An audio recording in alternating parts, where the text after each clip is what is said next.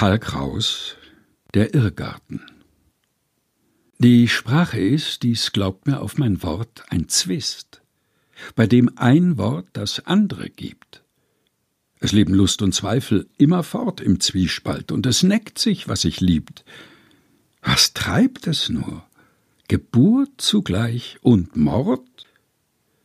Ich steh dabei und habe nichts verübt. Wie kam ich an den zauberischen Ort? Die Welt ist durch das Sieb des Worts gesiebt.